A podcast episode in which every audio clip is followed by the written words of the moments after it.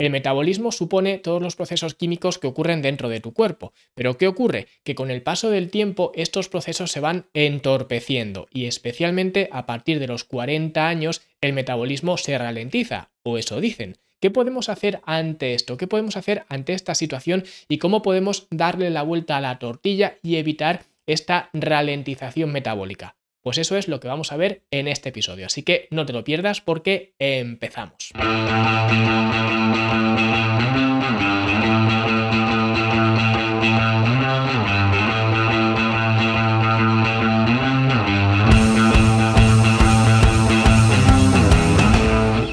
Y si esto de optimizar el metabolismo te interesa, acabo de publicar un libro, mi quinto libro ya, donde precisamente hablo de todo esto. El libro se llama Cómo optimizar tu metabolismo y de hecho no puedo ni siquiera enseñártelo en este momento porque lo publiqué hace unos días, ni siquiera tengo una copia física, pero ya está disponible para que lo puedas comprar desde Amazon. Puedes ir a fitnesslanube.com barra metabolismo y llegarás directamente. Lo puedes conseguir tanto en versión digital como en versión papel y ya digo, si te gusta este tema de optimizar tu metabolismo, en este libro pues te explico todo el proceso, todos los pasos, además lo hago desde una perspectiva modular para que lo puedas hacer primero en el orden que más te convenga a ti según tu situación actual y también para que tengas un plan de acción con los distintos componentes que afectan a tu metabolismo. Así que pronto te daré más eh, novedades, pero de momento que sepas que ya lo puedes conseguir desde Amazon, te vuelvo a repetir, fitnesslanube.com barra metabolismo y muchísimas gracias a todos los que ya lo estáis comprando, lo estáis leyendo y estáis dejando unas valoraciones bastante positivas. Así que muchísimas gracias y ahora sí, vamos a hablar sobre el tema de hoy, la ralentización metabólica a partir de los 40 años. Y es que es evidente y no supone una sorpresa para nadie que con el paso del tiempo pues se hace más duro mantener nuestro peso corporal y nuestra condición física y normalmente esto lo achacamos a esa ralentización metabólica o haberse hecho el metabolismo más lento. Y es cierto, el envejecimiento, el ir cumpliendo años, esto hace que nuestro metabolismo pues se vea afectado. Por ejemplo, el aumento de radicales libres es un proceso natural del cuerpo que conforme van pasando los años pues se va agravando más y más la caída del estrógeno en las mujeres, la caída de la testosterona en los hombres. Es decir, hay una serie de factores que van alineados con ese transcurso temporal que son inevitables. Sin embargo, también hay otras razones más allá del paso del tiempo que afectan a tu metabolismo o a esta caída metabólica y que hacen que, especialmente a partir de los 40 años, nos parezca que nuestro metabolismo se apaga. Entonces, vamos a ver cuáles son estas eh, razones por las cuales nuestro metabolismo se va deteriorando con el paso del tiempo. Y lo primero, la primera razón es que evidentemente la vida se hace más complicada. Con el paso del tiempo, nuestra vida se complica más y más. Con 40 años, las responsabilidades se acumulan, se multiplican, que si los niños, el trabajo, matrimonio o divorcio, según te sonría la suerte, ¿no?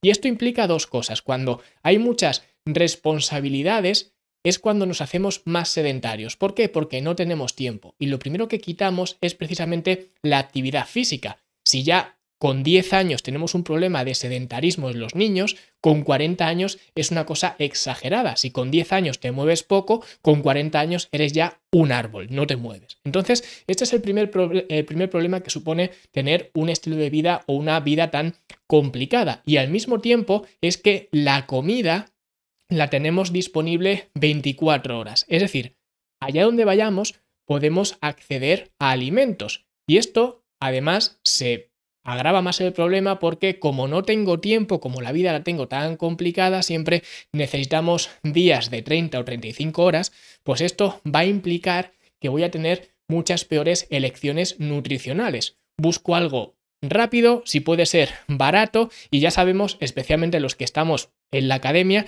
que si algo es rápido y barato, es imposible que sea saludable. Esto es parte de la regla de los dos tercios que explicamos en la academia, de hecho, en las primeras clases. Esto es algo básico y que cualquiera debería entender. Entonces, si nuestra vida se complica con estas responsabilidades que tenemos, especialmente a partir de los 30 y muchos 40 años, pues evidentemente la nutrición se va a ver afectada porque no voy a tener tiempo para nada y en lo que voy a pensar en última instancia va a ser en moverme más o en comer de forma saludable. Entonces, las consecuencias de esto es lo que la gente llama metabolismo lento, pero no es más que las consecuencias de tus propios actos. Ya digo, a nivel metabólico, a nivel de envejecimiento, digamos, natural, sí que existen ciertas, ciertos procesos que van a afectar negativamente a tu metabolismo, pero al final el mayor daño te lo estás haciendo a ti mismo renunciando a cuidar de tu cuerpo. ¿Por qué? Primero, porque estas responsabilidades que te hacen estar más eh, sedentario, ser más sedentario y comer más o comer peor, esto te va a hacer primero que pierdas masa muscular. ¿Por qué? Muy fácil, si te haces sedentario y a partir de, de hecho, de los 30 ya lo empiezas a notar, mitad de los 30 para arriba ya lo empiezas a notar, a partir de los 40 es cuando ya la sarcopenia te arrasa. La sarcopenia, para el que no lo sepa, es la pérdida de masa muscular, que básicamente se lleva por delante la masa muscular, sencillamente porque no la usas, ¿vale? Porque la masa muscular es una pieza clave de la masa magra, ¿vale? La masa magra no es exclusivamente masa muscular, pero sí que la masa muscular digamos que forma parte de esa masa magra y forma una parte importante además. Esta masa magra, a su vez, forma parte de, digamos, o es el factor que más ah, importancia tiene en la tasa metabólica basal, es decir, en lo que tu cuerpo gasta, la energía que tu cuerpo gasta a lo largo del día. Con lo cual, si pierdes masa muscular, estás bajando tu eh, masa magra. Y si bajas tu masa magra, estás disminuyendo tu tasa metabólica basal. ¿Vale? Esto significa al final que vas a engordar más, sencillamente porque aunque comas lo mismo, al final, como tu cuerpo gasta menos, vas a engordar más. ¿Cuál es la solución para esto? ¿Cuál es la solución para eh, fortalecer tu masa muscular, para proteger tu masa muscular, para evitar que la sarcopenia arrase esa masa muscular? ¿Salir a correr? Pues no, no es salir a correr. La solución es lo que llevo años y años, y supongo que seguiré años y años diciendo y dando la vara. Es el entrenamiento de musculación. Aunque la gente me siga preguntando si existe otra vía, si existe otra manera de preservar tu masa muscular, aunque la gente me lo siga preguntando, la respuesta sigue siendo la misma.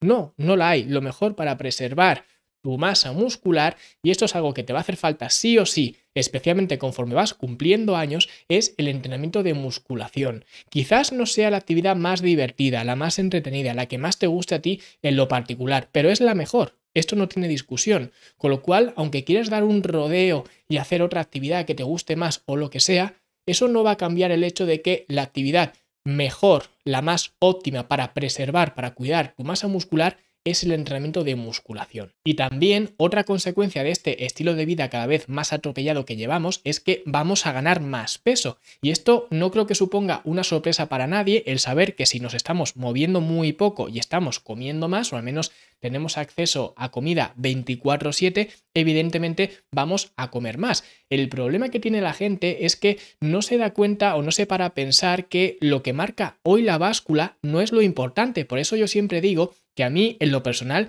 me da igual cuál sea tu situación personal. Lo que me importa es la tendencia que tienes, es decir, de dónde vienes y a dónde vas. ¿Esto qué significa? Pues esto significa que si hoy te subes a la báscula y pesas 100 kilos, esos 100 kilos podría ser un buen número, teniendo en cuenta que quizás hace un mes pesabas 103. De la misma manera o de forma inversa, si te pesas hoy y pesas 83 kilos, quizás pienses que es un buen número, pero no es un buen número si hace un mes pesabas 80. Es decir, al final, la tendencia dice más que tu situación actual. Por eso la gente no engorda de un día para otro. La gente no se pone gorda, no se pone obesa desde el año pasado a este, quizás en algunos casos sí, pero lo normal es que vayas acumulando grasa corporal paulatinamente. Quizás el año pasado solamente engordaste medio kilo y medio kilo no es nada. De hecho, es tan poca cosa que ni siquiera te preocupa porque cuando quieras, o al menos eso piensas tú, cuando quiera me quito este medio kilo. El problema no es ese medio kilo. El problema es que si esto lo extrapolas en una década, de los 40 a los 50 habrás engordado 5 kilos. Y eso ya sí es un problema y supone un problema pues mucho más grave para que puedas quitarte esos 5 kilos. Al menos es mucho más trabajo que quitarte medio kilo. Y el problema añadido que tiene esto es que la gente piensa que este progreso, esta progresión en el aumento de peso es además lineal. Es decir, que este año he engordado medio kilo, el año que viene engordaré otro medio kilo y así sucesivamente. Sin embargo, esto no ocurre así. Y no ocurre así porque los médicos, de hecho, ya están hablando de la obesidad sarcopénica. Y esto supone que nosotros cuando estamos engordando vamos a ganar grasa corporal, evidentemente, pero esto a la vez supone que, puesto que no estoy haciendo nada para proteger mi masa muscular, mi masa muscular se va a reducir. Si se reduce mi masa muscular, eso significa que mi gasto energético en reposo va a bajar, lo que supone que yo voy a engordar con más facilidad aunque haga lo mismo. Es decir, si el año pasado engordé medio kilo, este año haciendo lo mismo, puesto que he perdido masa muscular y mi gasto energético es menor, eso significa que voy a engordar más.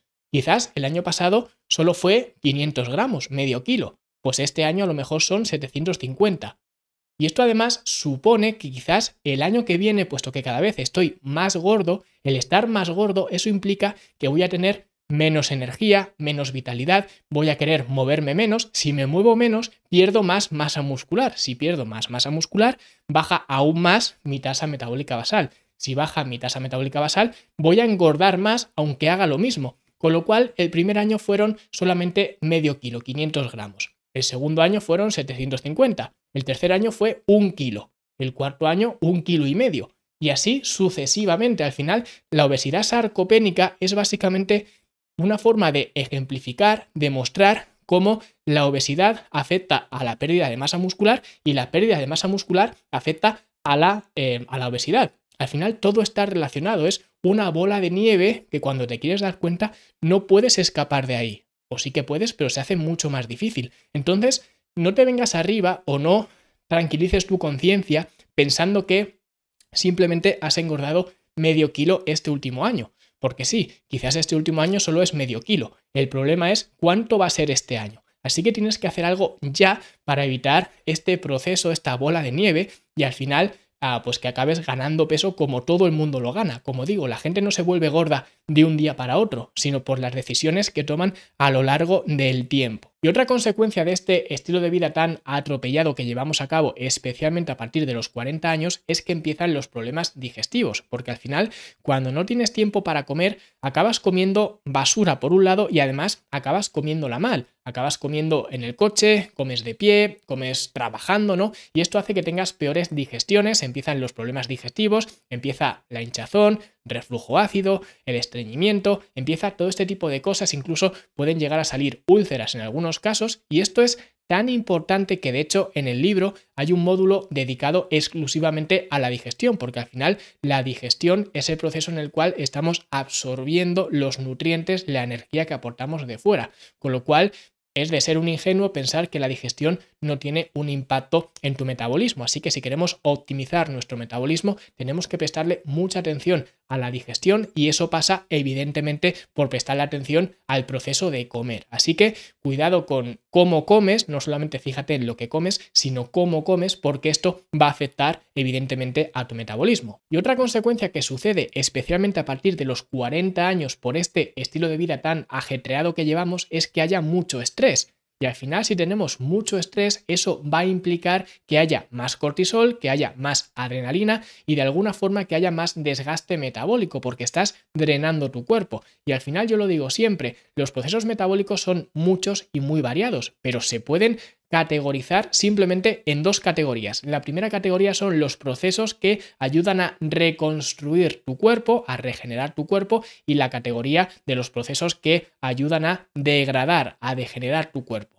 Y al final el estrés no es más que una degradación del cuerpo y si no puedes reconstruir eso que estás degenerando, al final tienes un problema y tienes ese desgaste, esa quemazón, te sientes quemado, te sientes angustiado, empiezan los problemas de ansiedad, empiezan problemas miles sencillamente por no tener el estrés bajo control, que de hecho el estrés es otro módulo dentro del libro porque ya digo es una pieza fundamental. Y al final si queremos tener un metabolismo optimizado, tienes que tener bajo control el estrés, porque si no tienes un estrés, digamos, óptimo o unos niveles de estrés que sean sostenibles, te va a ocurrir primero que vas a dormir peor. Si duermes peor vas a estar más cansado, luego vas a tener más estrés. Además, mucha gente recurre a medicación porque no puede dormir bien, sencillamente porque ya digo, tiene muchos niveles de estrés o niveles de estrés muy altos, duerme muy mal, reduce o digamos acude a medicación para solucionar ese problema que tiene con el sueño, esa medicación en según qué casos puede también interactuar